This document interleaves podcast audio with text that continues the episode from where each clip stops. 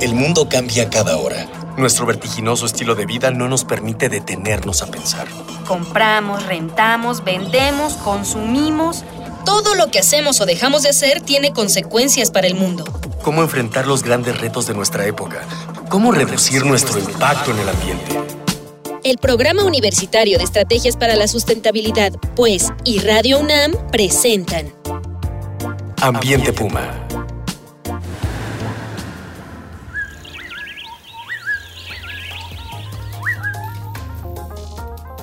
Hola, ¿qué tal? Soy Miguel Ignacio Rivas y a nombre de Mireya Imas, directora del Programa Universitario de Estrategias para la Sustentabilidad de la UNAM, les doy la bienvenida a su programa, Ambiente Puma, Voces, Ideas y Acciones Sustentables.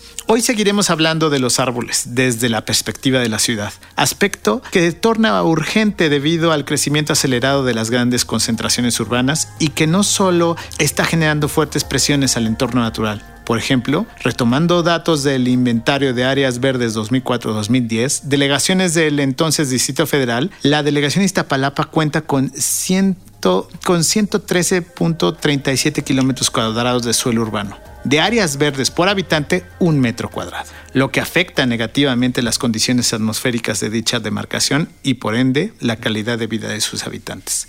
Por esto, continuamos con la segunda parte de la emisión dedicada a los árboles de la ciudad. De nueva cuenta, me acompaña en cabina el doctor Víctor Luis Barradas Miranda, investigador del Instituto de Ecología y profesor de la Facultad de Ciencias de Lona. Bienvenido, Víctor, ¿cómo estás? Muy bien, ¿y tú?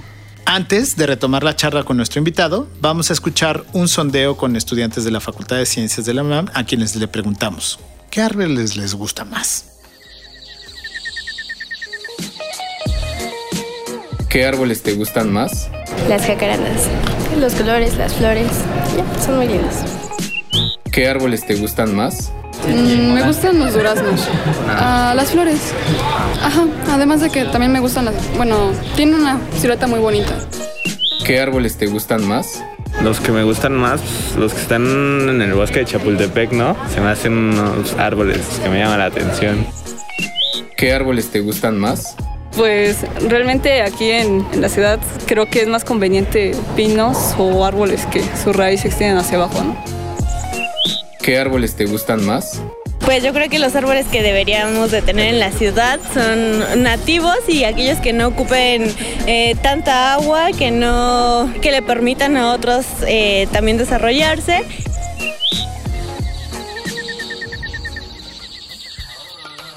Bueno, pues regresamos, Víctor, y regresamos con esta pregunta. ¿Qué papel tienen los árboles en el clima de una ciudad? ¿Cuál es el factor que, central de ellos en el clima de una ciudad? Bueno, yo no solamente hablaría del clima en la ciudad, yo hablaría del clima en general. O sea, el clima lo, lo- más que local, regional. Algo así como lo que llamamos nosotros mesoescala. O sea, una escala media entre la grande y la pequeña. Tienen un, un efecto bastante grande. Son muy buenos reguladores del clima. Y entonces esto hace que realmente la distribución de estos árboles tienen eh, efectos en, la, en el bienestar de, de los humanos. Por supuesto, mira, la ciudad per se, como tú bien sabes, es una entidad totalmente artificial, donde hay un cambio del uso del suelo bastante grande. Este cambio del uso del suelo tiene materiales que son impermeables a la evaporación del agua. Entonces, cuando nosotros interrumpimos la evaporación del agua, lo que hacemos es aumentar la temperatura. Y eso sucede, sucede muy fácilmente en una ciudad en las que nosotros a este fenómeno le llamamos la isla de calor urbana. Entonces, esta isla de calor urbana, lo que sucede es, por ejemplo, en esta Ciudad de México, tenemos en el centro de la ciudad, la Merced, por ejemplo, que la, la temperatura con los alrededores de la ciudad, ya fuera de la ciudad, o sea, la, la temperatura rural, llega a ser hasta de 4 grados centígrados la diferencia. Es decir, la Merced es 4 grados centígrados más alto que la rural. Digamos, por ejemplo, en Xochimilco o en Chapingo o en el colegio de, los pos- de posgraduados. Pero a veces esta diferencia llega a ser hasta de 10 grados. Entonces la temperatura de la ciudad es mucho mayor que la de sus alrededores debido a esta plancha impermeable de evaporación y que además tenemos pocas áreas verdes, tenemos pocas fuentes de agua en las cuales pues no no se da abasto ah, como para equilibrar esa temperatura. Sí, está equilibrada, pero es muy alta. Al aumentar la temperatura, disminuye la humedad relativa. Y al cambiar eso, eh, tenemos un efecto en lo que llamamos un confort térmico. Este confort térmico cambia. ¿Quién no se ha dado cuenta cuando va, por ejemplo, de Xochimilco al centro de la ciudad, que en el centro de la ciudad se encuentran en un lugar que es seco y cálido, mucho más cálido? Entonces eso está afectando su grado de confort y entonces empiezan a sentir calor.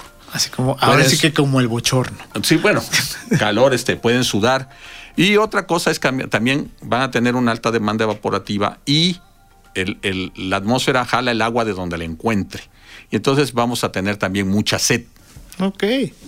Ok. Oye, y estas, estas islas de calor que mencionaste, son un. nos dabas que el ejemplo que en las ciudades se da el fenómeno, pero ¿se puede dar en, en algún ambiente natural? Naturalmente sí pero, pero es muy difícil encontrarlo este, naturalmente. Puede ser, por ejemplo, en un desierto, que haya lugares que tengan una consistencia del suelo o una textura del suelo dada y otros con otra textura. Ahí uno de ellos podría ser este, más cálido que sus alrededores. O sea, que se caliente más la arena, que, que, que, que, a sus alrededores, entonces tendríamos una isla de calor natural. Como un gap, a lo mejor. Exacto, como un gap en una selva este, tropical. y para nuestros amigos, cuando un árbol se cae en la selva, genera un este, hoyo. Una discontinuidad. Una discontinuidad en el dosel de las selvas y se forma ahí un gap. ¿no? Lo que, le llama, lo que se llama eh, un, gap en inglés. Este, ese, ese sí es un gap. En, el, en los gaps también la temperatura es más alta hay mayor radiación, mayor temperatura, menor transpiración y entonces tiene como un micro microclima este, en, ese gap, ¿no? Y es natural. Ah, perfecto. También existen otros, este, otras islas de calor que no son naturales, pero que no tienen que ver con la ciudad. Y son todas aquellas este, sistemas de producción de electricidad por combustión. Es decir, si tú tienes una, una producción de, de electricidad eh, con, combustóleo, por ejemplo, ahí está generando una cantidad enorme de calor también. Y entonces toda el área donde está la, la, ah, central eléctrica se calienta. Y entonces es una isla de calor. Lo mismo sucedería, por ejemplo, con Laguna Verde aquí, con la, central este, eh, nucleoeléctrica, que se genera una gran cantidad de calor y entonces eso se hace un poco más cálido. Bueno, ya nos habías empezado a decir un poco cuáles eran los impactos de las islas de calor.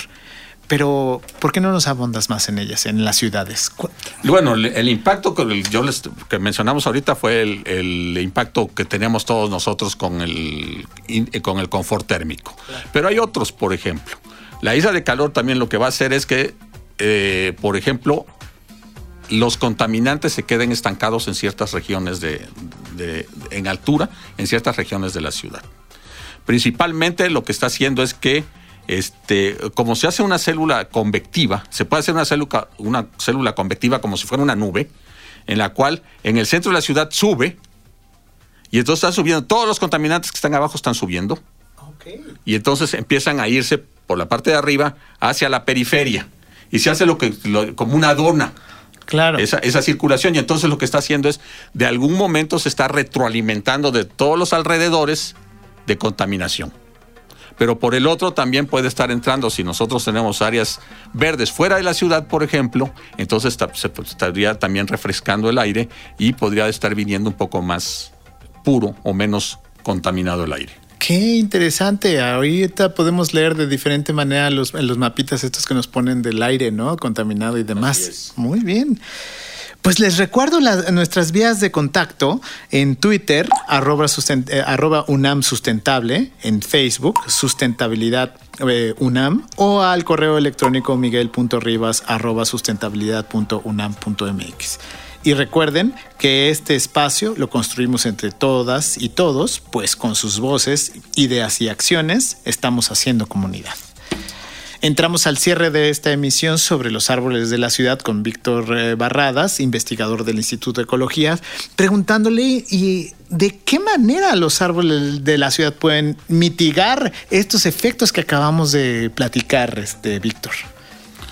Bueno, una de las cuestiones que, bueno, uno de los mecanismos también natural que tienen las plantas es la transpiración.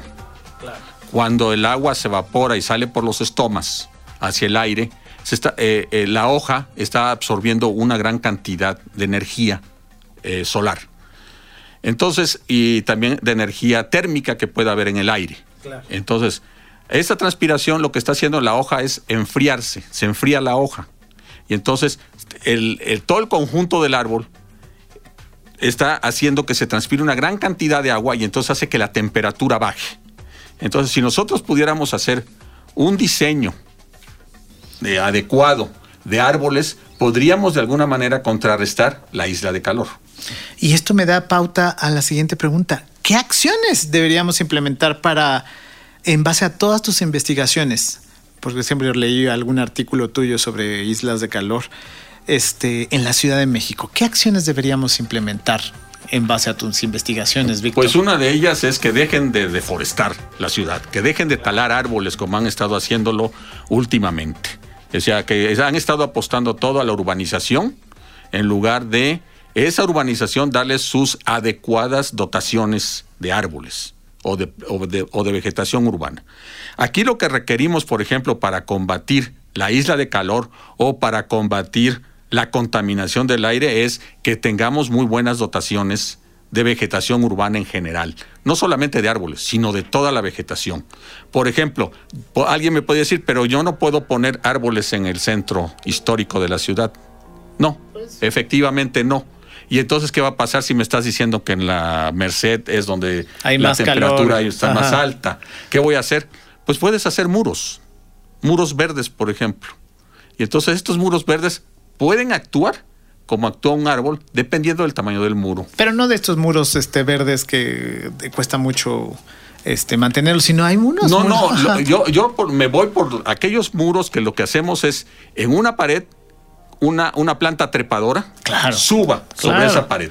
No ponerle toda esta protección que, que- que realmente esos muros, esos nuevos muros, lo que están haciendo es enfriar el sistema, pero no por las plantas, Sino por el agua. sino por el agua que tiene el sustrato.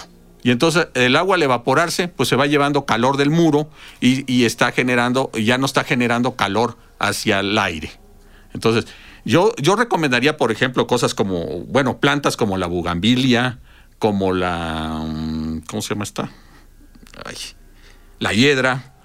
Aquí en Ciudad de México creo que hay seis especies de plantas enredaderas trepadoras que podrían ser utilizadas. Son nativas, pero también dentro de la ciudad, alguien diría, no, es que hay que llenar la ciudad de, de plantas Claro. nativas. Tampoco, tampoco, porque la ciudad es una entidad artificial. Y entonces nosotros podemos buscar cuáles son los- las plantas o los árboles o las enredaderas que nos brinden un mayor beneficio. Y así- podríamos también encontrar que hay plantas Claro. introducidas que también nos pueden dar un mejor beneficio de lo que nos dan las nativas. Qué interesante, Víctor. Y llegamos al cierre del programa con en nuestro clásico No hay pretexto. Una sección donde le pedimos a nuestro invitado a que en una sola frase le diga a quienes nos escuchan por qué no hay pretexto para, para proteger los árboles en las ciudades. Dinos, Víctor, ¿por qué no hay pretexto para protegerlos? Pues creo que es una, eh, creo que es una pregunta difícil. O sea, decir, ¿por qué no hay, no hay pretexto? No, no debe de haber pretextos. Nosotros nos debemos de rodear en todos, este, por todos los medios de plantas. Lo que sucede es que esto tiene que ver más con la educación ambiental que con otra cosa. Ah, pues muchas gracias, Víctor. Y llegamos entonces al, al final de nuestro programa. Así concluimos una emisión más de Ambiente Puma. A nombre de Mireya Imas, titular de este espacio, le agradezco al doctor Víctor, eh, Víctor Barradas, investigador del Instituto de Ecología, por su valiosa colaboración. Esta fue una coproducción de Radio UNAM y el Programa Universitario de Estrategias para la Sustentabilidad, con el apoyo de la Dirección General de Divulgación de la Ciencia. En los controles y en la producción estuvo Miguel Alvarado, en la investigación, sondeos e invitados, Dalia Ayala, Jorge Santos, Juan Antonio Moreno y Jorge Castellanos de nuestro equipo de Educación Ambiental y Comunicación. Los invitamos a que nos sintonicen semana a semana para seguir reuniendo ideas, voces y acciones sustentables aquí, en Ambiente Puma. Hasta la próxima. Una pequeña acción. Un cambio de actitud. Nuevos hábitos. Y nuevas formas de entender y relacionarnos con el mundo. Paso a paso. Aportamos un granito de arena. Para construirnos un futuro. El Programa Universitario de Estrategias para la Sustentabilidad, pues, y Radio UNAM presentaron Ambiente Puma.